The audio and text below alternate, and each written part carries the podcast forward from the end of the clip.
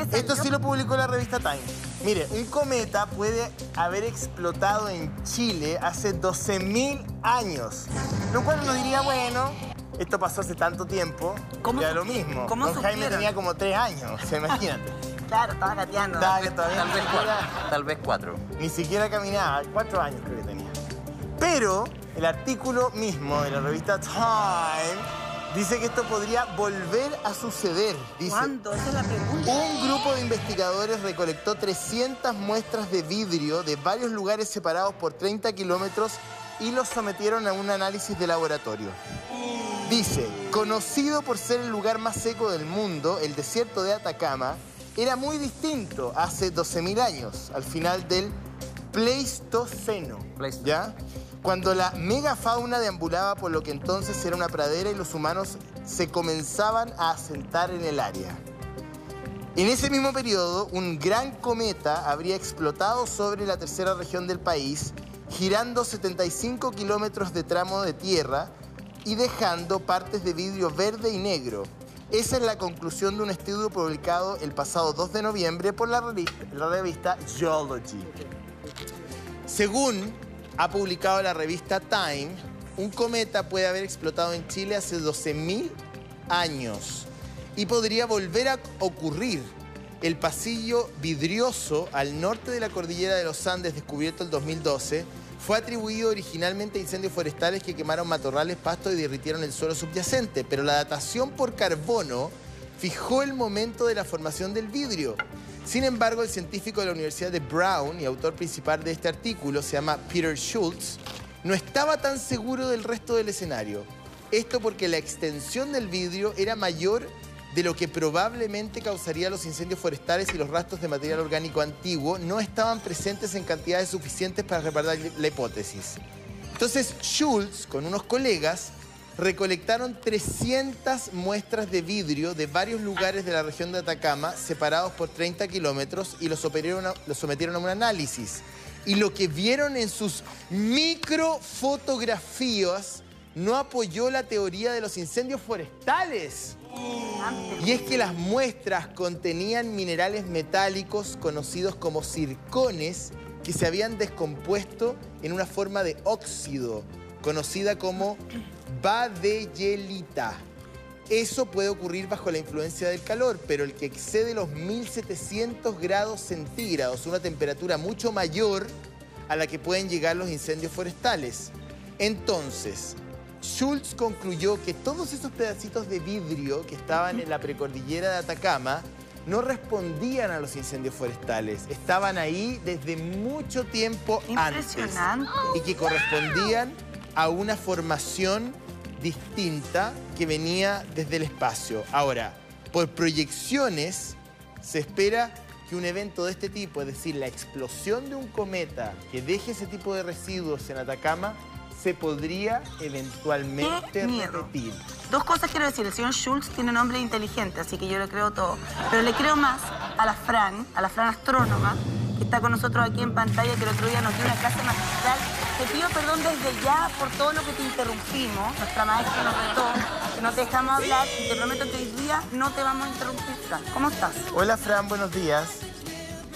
Hola, ¿cómo están? No, para nada. Yo lo pasé súper bien el viernes pasado, así que súper contenta de que tengamos una nueva instancia para hablar un poquito de ciencia y acompañar a los hogares chilenos que están desayunando, que se desayunen también una noticia científica. Oye, eh, Fran, bueno, no sé si tú leíste la noticia de, de este estudio del señor Schultz que publica la revista Time y que, bueno, yo traté de dar algunos datos, pero básicamente es un tremendo cometa explotó y cayó sobre la región de Atacama hace 12.000 años y hay, prosi- pros- prosi- Posi, posi. hay posibilidades de que esto vuelva a ocurrir en un mediano plazo. ¿Nos puedes tú hacer la bajada tan didáctica respecto de esta información?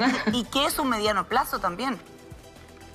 No, bueno, la verdad es que por ahora, en los próximos años, deberíamos estar tranquilos de que no nos va a llegar un asteroide en la cabeza, precisamente, pero siempre tenemos que estar muy atentos. Los científicos tenemos una categoría que se habla de los asteroides potencialmente peligrosos, o sea, podrían llegar a impactar el suelo terrestre. Pero cuando hablamos de un asteroide potencialmente peligroso, hablamos todavía de millones de kilómetros eh, donde ellos podrían, a la, que podrían pasar a millones de kilómetros de distancia. Entonces, tan peligrosos no son porque no van a rozarnos, Ah, ya. pero sí eh, tenemos que estar muy atentos porque cualquier desvío que puedan tener estos asteroides, ya en que son millones de kilómetros, se reduzcan y puedan impactarnos. Entonces los científicos estamos muy atentos a ir desarrollando tecnologías para aprender a captar asteroides eh, en la visual, ver dónde están, hacia dónde van y también ver si es que los podemos desviar. Pero cuando dice... Yo así mucho miedo de que nos vaya a llegar algo no tendría. Ya. Pero sí es interesante lo que lo- la, la noticia porque esto mezcla distintas ciencias, mezcla la astronomía, la geología, la arqueología, Claro. porque a través del estudio de los suelos, de, lo, de, de las rocas que hay ahí en el desierto, se puede decir, este material es extraterrestre. Y eso es lo increíble. especial de esta noticia. Es decir, esto no es de aquí.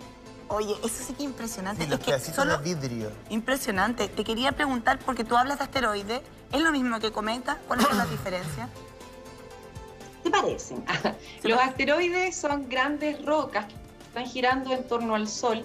La diferencia con los cometas es que los cometas tienen una, un camino un poquito más alargado, eh, no tan redondito, entonces se alejan del sistema, se alejan del Sol, se alejan bastante y, y pueden ser más fríos, tener hielo. Entonces cuando vuelven a acercarse al Sol, se derrite parte de su Mm. cuerpo y se forman unas colas y podemos ver que son lindos fenómenos como el cometa Halley que pasan cada muchos años en el cometa Halley 75 y podemos ver ese derretimiento de los hielos de este asteroide al acercarse al Sol y luego se vuelve a alejar, se vuelve a congelar, se vuelve a acercar, se vuelve a derretir. Entonces es distinto que un asteroide porque el fenómeno que estamos viendo es distinto porque su, eh, su camino alrededor del Sol también Fran, es diferente. ¿no? Oye, es súper interesante lo que tú dices y que está en el estudio de, de Schultz, que publica la revista Time, que él lo descubre porque se pensaba que toda, todo el sedimento que estaba sobre la superficie atacameña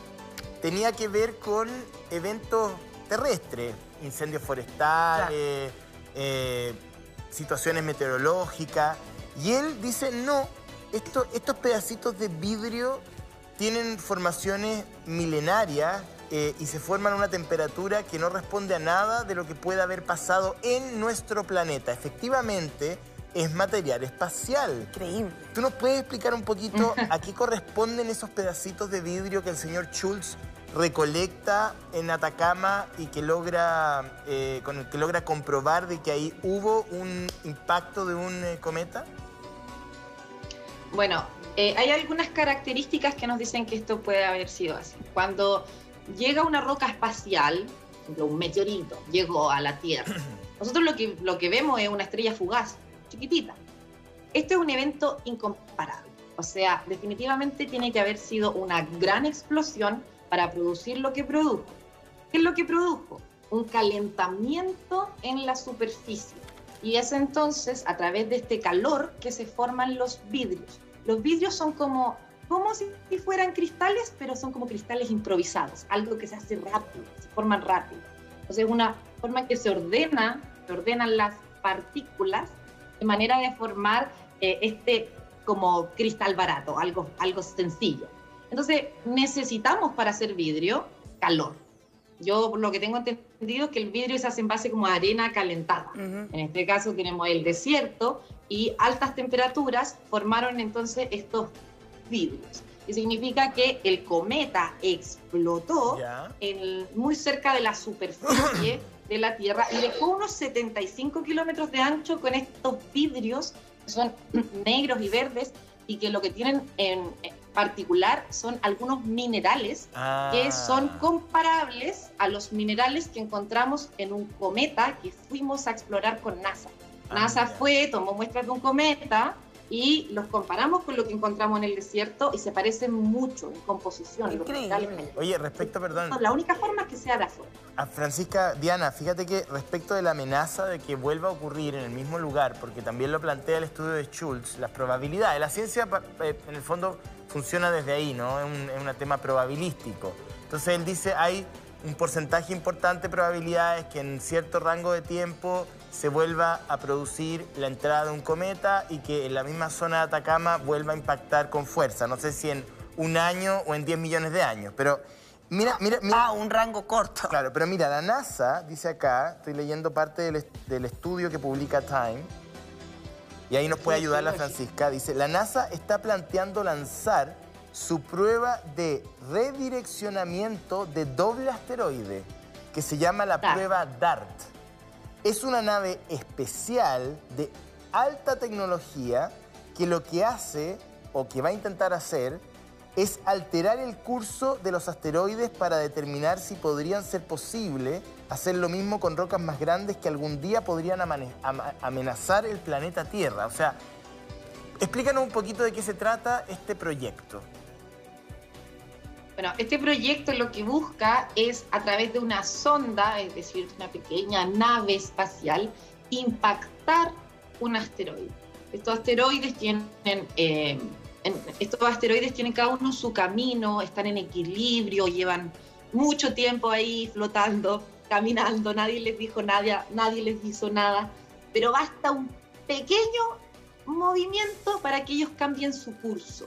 Eso es lo que queremos demostrar y queremos ver si somos capaces de cambiar el curso de estos asteroides que llevan millones de años en su camino tranquilito, nada los ha impactado y aquí venimos, venimos los humanos con un pequeño robot a ver si es que eso genera un cambio en el curso. Y se llama DART porque esa es, significa la palabra DART, dardo. Entonces, Ah, algo dardo. pequeñito que vamos a lanzar a una gran roca, a ver si esta roca se desvía y así en caso de que algún día se nos acercara una gran roca espacial podamos desviarla.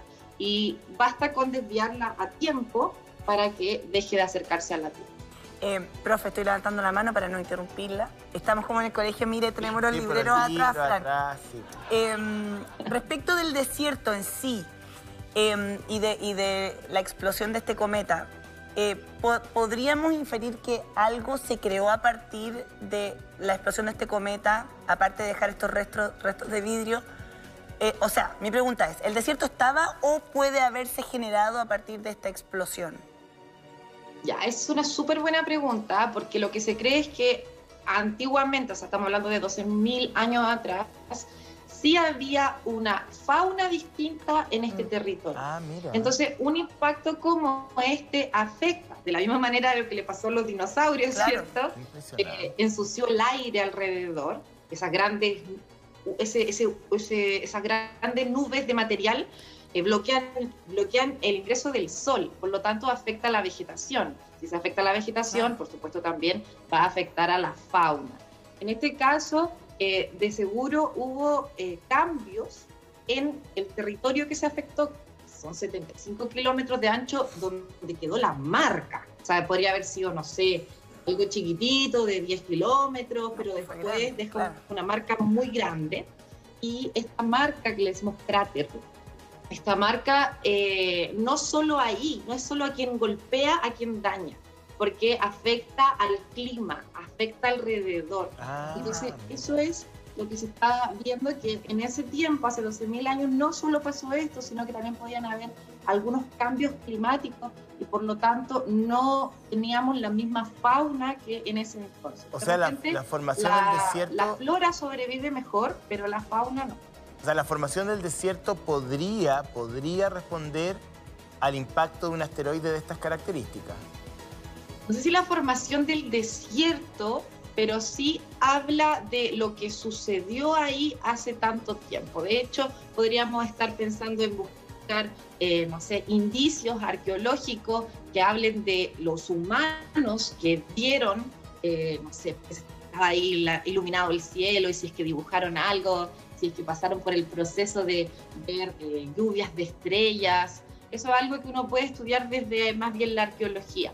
Entonces, yo no sé si diría que el desierto se formó por eso, pero sí que los cambios climáticos que ocurren alrededor de un gran evento de impacto afectan al entorno y a lo que se viene en adelante. Yo tengo dos preguntas, profesora. La primera pregunta es, ¿a qué velocidad eh, viaja un cometa y de qué depende eh, esa velocidad? Y en segundo lugar, cuando un cometa se supone que ingresa o cualquier cuerpo ingresa a la, a la atmósfera, uno asume que las capas de la atmósfera por las diferencias de presión y temperatura lo van a ir destruyendo. Entonces, Claro, ¿cómo entra una formación rocosa tan grande, digamos? Qué buenas tus preguntas, compañero. No me copies, no me copies. Bueno, a mí no me dicen mucho si los grandes números, pero la- la- las velocidades de los cometas están entre los 100.000, 200.000 kilómetros por hora. En el caso del cometa Halley, eh, cambian su velocidad, van acelerando al acercarse a- al Sol. 200 mil Se van acercando. kilómetros O en el caso hora. de que se acercara a la Tierra, si está, está- nos va a impactar, también aceleraría. Así que iban a decir algo. Qué rápido. 200 mil kilómetros Ah, por hora. sí, uno, 100.000. pi- uno pierde las, Las, las proporciones. Imagínate. Sí, definitivamente. O sea, estamos hablando de. Eh, esto se acerca a 100.000 kilómetros por hora a nosotros, pero nosotros mismos, la galaxia completa se está acercando a la galaxia de al lado a 500.000 kilómetros por hora. Entonces, el universo completo se mueve a dimensiones que a mí me cuesta mucho imaginar. Luego, 100 kilómetros por hora el auto y nada más. no entiendo más que eso. Ya, y, y el tema, perdón, es que justo nos habló el Piri, entonces el tema de la atmósfera ya lo respondiste, Fran. ¿Por qué no se.? No, no, no, les decía que Ah. Se puede acercar también a la Tierra sentido por la a- a- atraído por la gravedad terrestre. Ah. La Tierra igual tiene una Claro. masa importante que es la que hace que nosotros al saltar no salgamos al Exacto. espacio. Claro. Eh, nos tiene con los pies en el piso la gravedad. Entonces A esa veces. misma No a gravedad todo- la no a que todo el mundo de la misma manera, pero bueno, en fin. O sea, no sé, bueno. Físicamente, la gravedad acerca, en este caso, a un cuerpo que se pueda sentir atraído a él. Entonces, el cometa podría entrar, debido a la fuerza de gravedad, como decía José Antonio, se quemaría en la, en la atmósfera, pero si es que no se quema por completo, vamos a recibir un impacto. Y estos, ahí, ahí recién esa roca se llama meteorito. Recién cuando choca en la Mm, superficie claro. le llamamos Ah. meteorito. Él hace poquito, este año o el año pasado, a finales no recuerdo, perdí la noción del tiempo, eh, eh, se hablaba de que podía impactar un meteorito más o menos grande en alguna parte que al final cayó al mar. Eh, ¿Te acuerdas de ese episodio, Fran? Yo creo que como que todos los meses en las noticias tenemos algo como eso. Ya, pero es que no, en- en este en particular era de muy gran magnitud. Y finalmente se desintegró también y cayeron partes y la mayoría de, de ese meteorito en la Tierra. Entrevistamos a la, mm, a la mm, Tere Panecki en esa oportunidad y, y bueno, al final no pasó nada. Era un satélite. No, más- o era un satélite chino. Chino, era un satélite. Era un satélite chino, el parece. cohete larga marcha, Diana. Ese, el cohete chino. El Efectivamente. cohete larga marcha, sí. Cayó en el, cayó en el océano y, y no, y nosotros estábamos muy preocupados porque no sabíamos dónde iba a caer. Entonces estábamos siguiendo eh, en qué momento se iba a deorbitar, iba a perder la órbita y, y iba a caer. tenemos De riesgo. todas maneras, de- nosotros hacemos eso de forma controlada. Nosotros tenemos un Ah. cementerio de satélite que es en el Océano Pacífico y ahí, Mira. se- ahí se depositan los satélites que ya no están en funcionamiento. Una pregunta, eh, cuando, uno, cuando uno mira cómo el cine, que muchas veces el cine hace cosas muy buenas y otras unas cosas bien burdas, digamos, eh, recrea o grafica este tipo de situaciones, lo hace, en todo caso el cine norteamericano principalmente, hace esta caída de un, de un meteorito eh, y lo hemos visto en innumerables películas. una película. ahí, entonces cae en el mar y levanta una ola gigante y, Y deja empieza, un cráter enorme cuando cae en empieza a entrar el agua. Y siempre, mira, ve, y siempre entra a Nueva York. Sí. No sé por qué siempre ¿Verdad? cae cerca de Long Island. Siempre cae cerca de Manhattan. O sea, o, o de Washington. o de Washington. No, no puede caer, no sé, ponte tú en Talca o en alguna zona de Brasil Bueno, o, en alguna, o en alguna isla de... No, siempre cae como frente a las costas de la isla de Manhattan. Mira, ahí está. Entonces, cae y ahí queda la tendalá y qué sé yo, y se esparce una bola de fuego. Mira, como lo que estamos viendo. Eso, eso es Es que lo- real. Lo, que pasa es que puede ser algo pequeño, puede ser algo de un par de kilómetros, pero viene tan fuerte, impacta tan rápido que genera eh, alrededor esta- este impacto, esta ola de, eh, importante. Y yo creo que Solo aquí lo que podemos ver y entender tiene que ver con la velocidad con la que impacta algo. Algo puede ser pequeño, pero generar mucho desastre. Pensemos en una bala. Las balas son pequeñas, pero van muy rápido. Ya, pero, pero, Entonces pero, pueden Fran, generar mucho daño.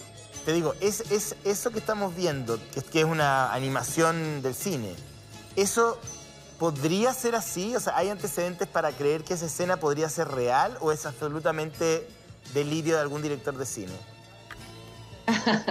Mira, la formación de nuestra luna se produjo por un impacto.